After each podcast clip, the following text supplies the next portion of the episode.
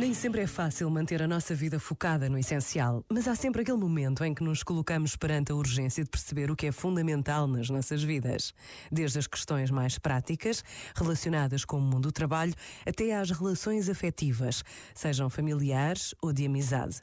Desde aquilo que pode parecer uma banalidade, o que decido comprar, até à forma como vou ocupar o próximo fim de semana. Por vezes, basta a pausa de um minuto para fazermos a pergunta cuja resposta pode fazer toda a diferença no meu dia.